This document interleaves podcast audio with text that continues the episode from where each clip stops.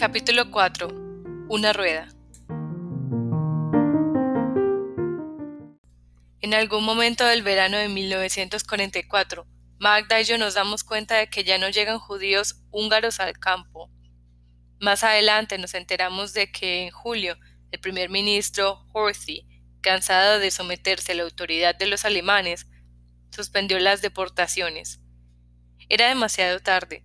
Cientos de miles de nosotros ya habíamos sido enviados a los campos. Cuatrocientos mil habían sido asesinados en el breve espacio de dos meses.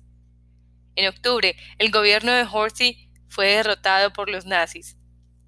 Los doscientos mil judíos que permanecían en Hungría, la mayoría de ellos en Budapest, no fueron enviados a Auschwitz, fueron obligados a marchar 320 kilómetros hasta Austria. Pero en aquel momento no sabíamos nada de eso, no sabíamos nada de la guerra en el exterior. Una mañana de invierno, estamos en otra fila. Hace un frío cortante. Nos van a tatuar. Espero mi turno. Me arremango. Muestro mi brazo. Reacciono automáticamente haciendo los movimientos que me ordenan. Con tanto frío y tanta hambre. Tanto frío y tanta hambre que me siento casi petrificada. ¿Sabe alguien que estoy aquí? Solía preguntármelo todo el tiempo, pero ahora la pregunta me llega lentamente, como a través de una densa y constante niebla. No recuerdo cómo pensaba. Tengo que acordarme de imaginar a Eric, pero si pienso en él demasiado conscientemente, no puedo visualizar su cara. Tengo que engañar a mi memoria, cogerme por sorpresa.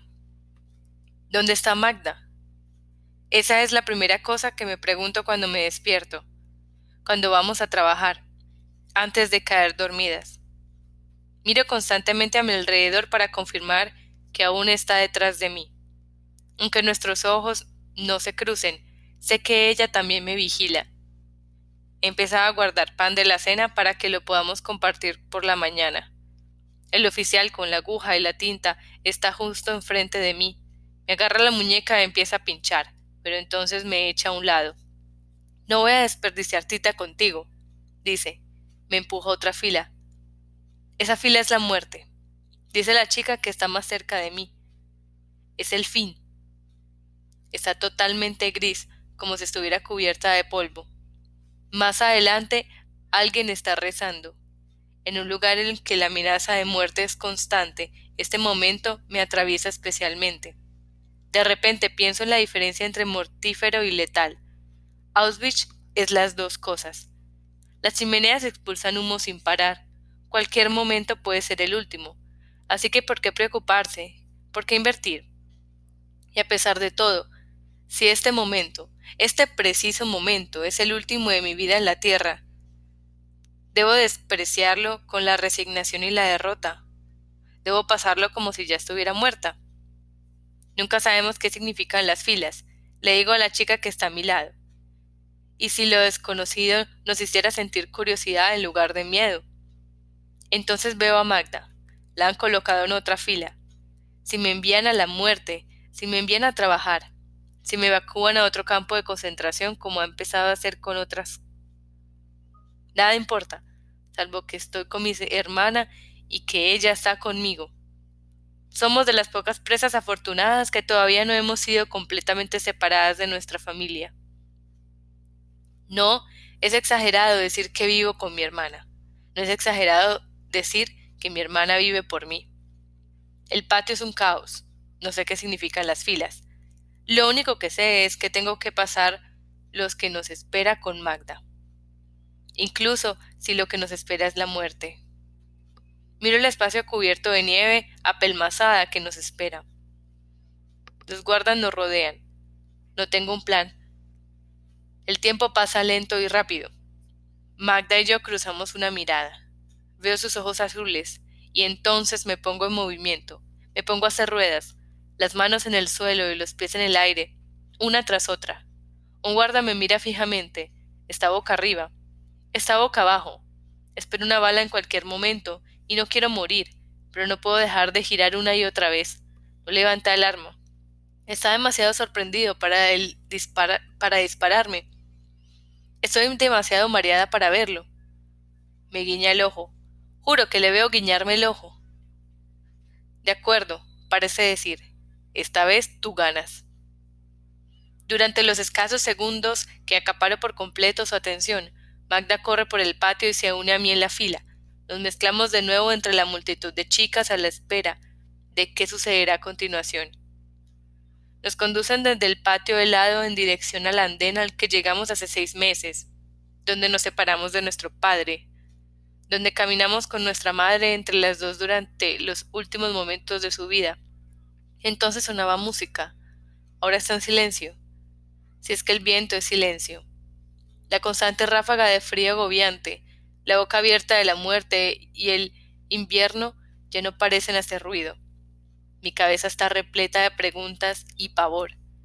Pero esos pensamientos son tan imperecederos que ya no parecen pensamientos, siempre es casi el fin. Vamos a otro sitio a trabajar hasta el final de la guerra, nos han dicho. Si pudiéramos oír las noticias, aunque solo fuera dos minutos, sabríamos que la propia guerra podría ser la siguiente baja. Mientras estamos allí esperando para subir por la estrecha rampa del vagón de ganado, los rusos se están acercando a Polonia por un flanco, los estadounidenses por otro. Los nazis están evacuando Auschwitz poco a poco los presos que dejaron atrás, los que sean capaces de sobrevivir un mes más en Auschwitz, pronto serán libres. Nos sentamos en la oscuridad, a la espera de que el tren arranque.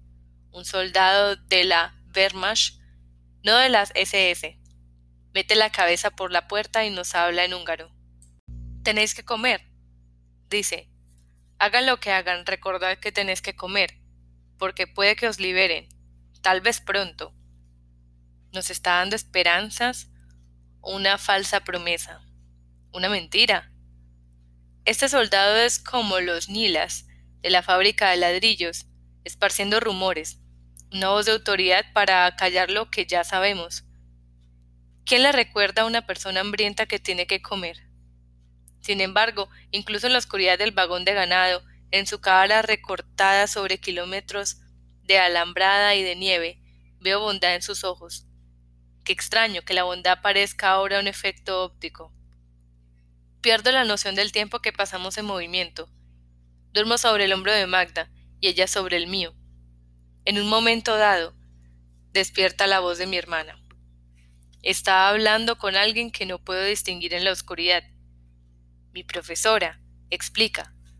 La de la fábrica de ladrillos, aquella cuyo bebé lloraba sin parar. En Auschwitz Todas las mujeres con hijos pequeños fueron gaseadas al principio. El hecho de que ella siga viva solo puede significar una cosa. Su bebé murió. ¿Qué es peor? Me pregunto. Ser un niño que ha perdido a su madre o una madre que ha perdido a su hijo.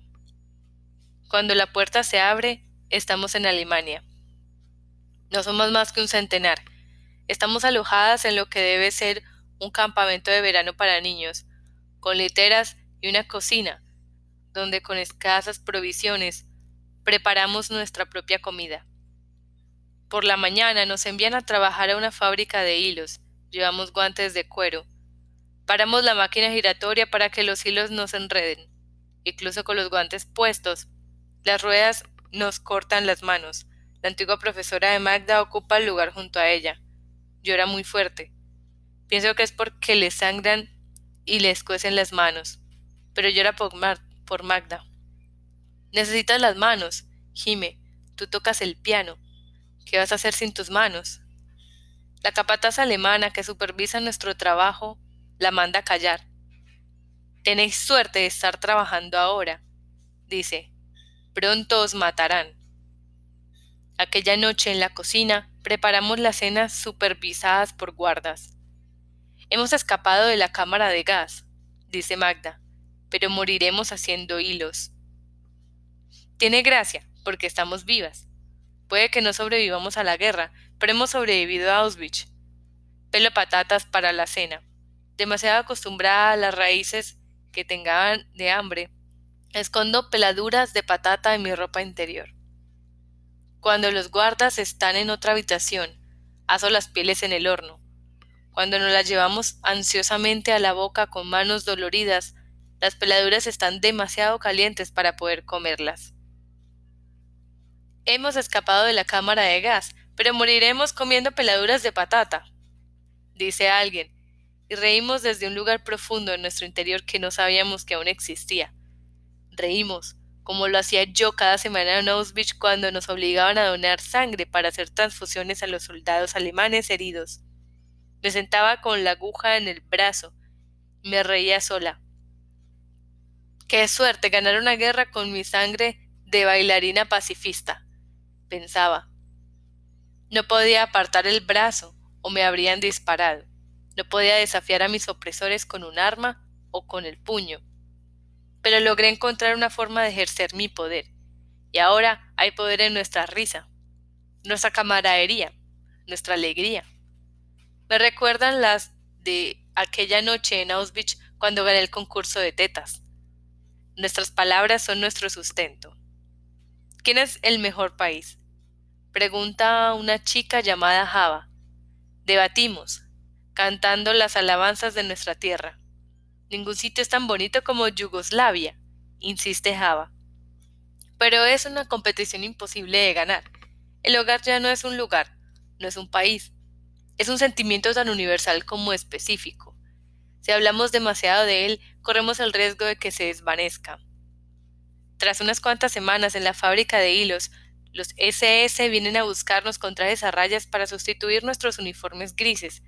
Subimos en otro tren. Sin embargo, esta vez nos obligan a subir el techo de los vagones con los uniformes a rayas, para desanimar a los británicos de bombardear el tren. Transporta munición. De hilos a balas, dice alguien. Chicas, nos han ascendido, dice Magda.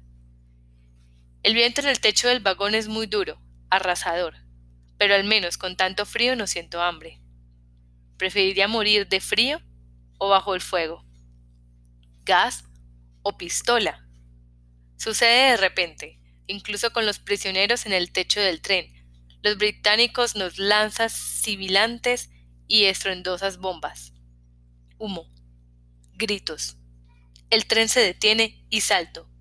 Soy la primera en bajar, Subo corriendo la ladera nevada de la colina por donde pasan las vías en dirección al grupo de pequeños árboles, donde me detengo a mirar la nieve en busca de mi hermana recobrar el aliento. No la veo corriendo desde el tren. Las bombas silban y estallan en la vía. Veo un montón de cadáveres al lado del convoy. Magda. Tengo que elegir. Puedo correr, escapar por el bosque, buscarme la vida, la libertad está muy cerca, es cuestión de unos pasos. Pero si Magda está viva y la abandono, ¿quién le hará pan? ¿Y si está muerta? Es un segundo como el mecanismo de un obturador. Clic, bosque. Clic, vías. Corro colina abajo. Magda está sentada en su cuneta, con una chica muerta en su regazo. Es Java. A Magda le sale sangre de la barbilla en un vagón cercano. Hay hombres corriendo. También son prisioneros, pero no como nosotras. Visten ropa civil, no uniformes, tienen comida. Prisioneros políticos alemanes, suponemos. En cualquier caso, son más privilegiados que nosotras. Están comiendo. Java está muerta y mi hermana está viva, y yo solo puedo pensar en comida. Magda, la hermosa, está sangrando. Ahora que tenemos la oportunidad de pedir algo de comer, y tú con esa pinta. La regaño. Estás demasiado herida para coquetear. Mientras pueda enfadarme con ella, no tengo la necesidad de sentir miedo o dolor por lo que casi ha sucedido. En lugar de alegrarme y dar gracias por estar vivas las dos, por haber sobrevivido a otro momento fatal, estoy furiosa con mi hermana. Estoy furiosa con Dios, con el destino, pero dirijo mi confusión y mi dolor a la cara sangrante de mi hermana. Magda no responde a mis insultos, no se limpia la sangre. Los guardias nos rodean, gritándonos, moviendo los cadáveres con sus armas para asegurarse de que las que no se mueven están realmente muertas. Dejamos a Java sobre la sucia nieve y nos unimos a la otra superficie. Podrías haberte ido corriendo, dice Magda. Lo dice como si fuera idiota. Al cabo de una hora, las municiones se han vuelto a cargar en otros vagones y estamos de nuevo en el techo. con nuestros uniformes a rayas, y la sangre de la barbilla de Magda se ha secado. Somos prisioneras y refugiadas. Hace mucho que hemos perdido la noción del tiempo. Magda es la estrella que me guía. Mientras esté cerca tengo todo lo necesario. Una mañana nos sacan del tren de la munición y caminamos en fila durante muchos días. La nieve empieza a fundirse, dejando paso a hierba muerta. Tal vez caminamos durante semanas. Caen bombas, a veces muy cerca. Podemos ver ciudades ardiendo. Nos detenemos en pequeños pueblos a lo largo de Alemania, dirigiéndonos a veces hacia el sur, a veces hacia el este, obligadas a trabajar en fábricas por el camino. Contar prisioneros es la obsesión de las SS. Yo no cuento cuántas quedamos. Sé que cada día la cifra es menor. No es un campo de exterminio, pero hay montones de maneras de morir. Las cunetas de la carretera están teñidas de rojo procedente de la sangre de quienes han sido disparadas en la espalda o en el pecho. Las que intentaron huir, las que no pudieron aguantar más. Algunas chicas se les congelan las piernas, se les congelan por completo, se desploman como árboles talados. Agotamiento, congelación, fiebre, hambre. Si los guardas no aprietan el gatillo, lo hace el cuerpo. Hemos caminado durante días sin comida. Llegamos a la cima de una colina y, divisamos una granja, edificios anexos y un redil para el ganado. Un minuto, dice Magda. Corre hacia la granja, serpenteando entre árboles, con la esperanza de no ser vista por las SS que se han detenido a fumar. Veo a Magda zigzaguear hacia la cerca del jardín.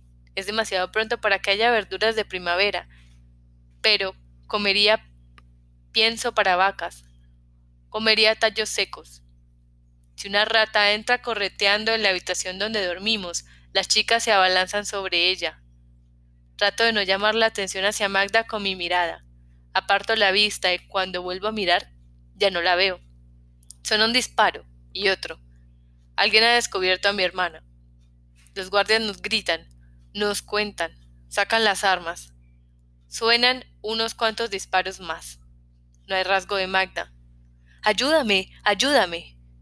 Me doy cuenta de que estoy rezando a mi madre. Estoy hablando con ella como ella solía rezarle al retrato de su madre que estaba sobre el piano. Incluso lo hacía cuando estaba embarazada. Me había explicado Magda. La noche que nací, Magda oyó a mi madre gritar Madre, ayúdame. Y a continuación Magda oyó llorar un bebé. Yo. Y nuestra madre dijo Me has ayudado. Recurrir a los muertos es mi herencia. Madre, ayúdanos. Rezo. Veo un destello gris entre los árboles. Está viva. Ha escapado de las balas y de algún modo ahora pasa inadvertida. No respiro hasta que Magda está de nuevo a mi lado. Había patatas, dice. Si esos cabrones no hubieran empezado a disparar, estaríamos comiendo patatas. Me imagino mordiendo una como si fuera una manzana. Ni siquiera perdería tiempo frotándola para limpiarla, me comería la suciedad junto con la fécula y la piel.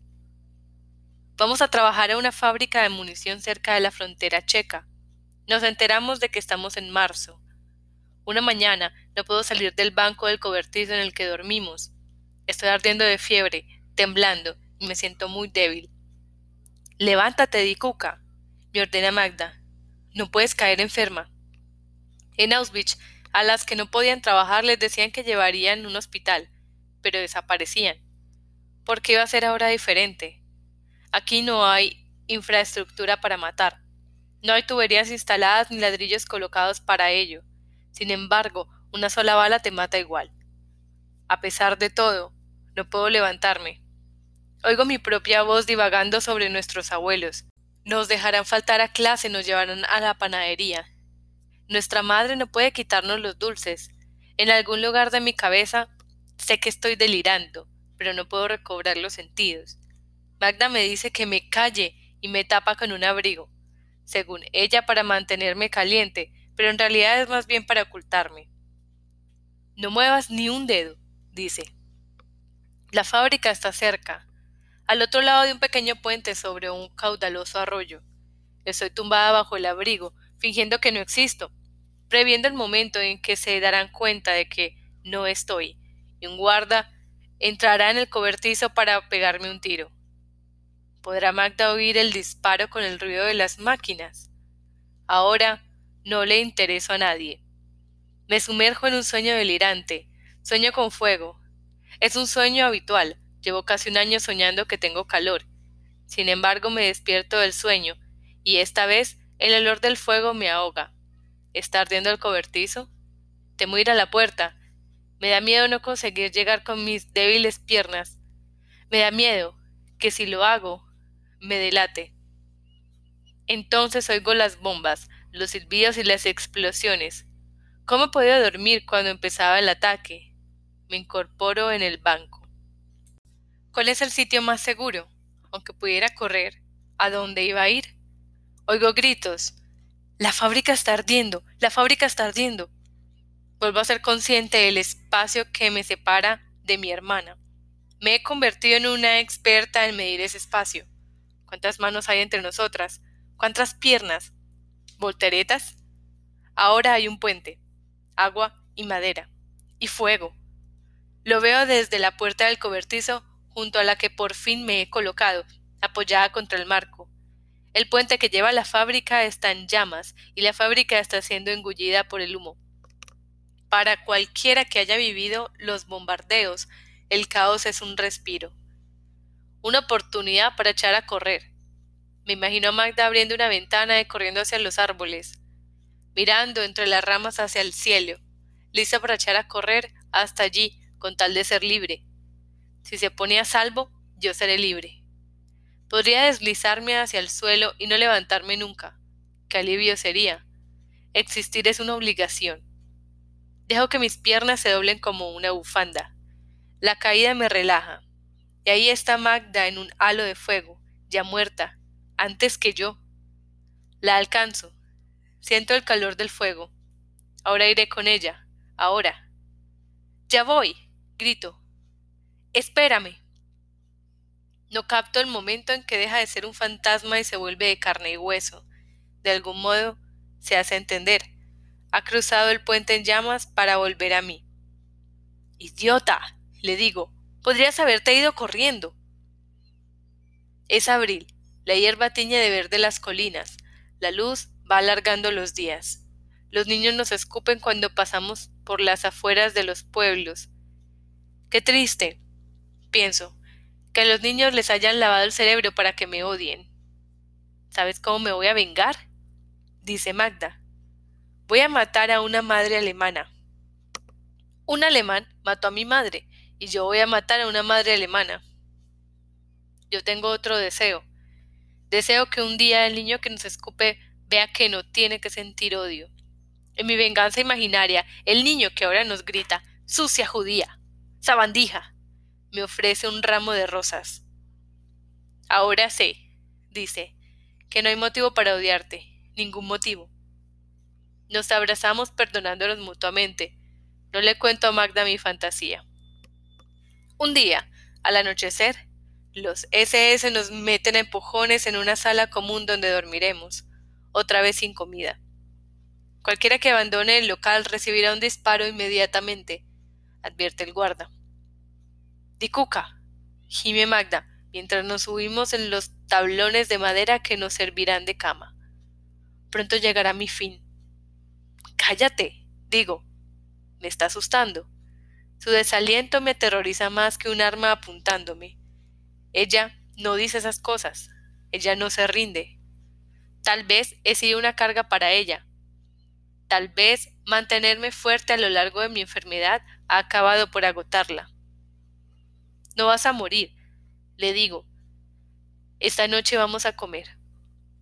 Oh, Dikuka, dice, y se vuelve hacia la pared.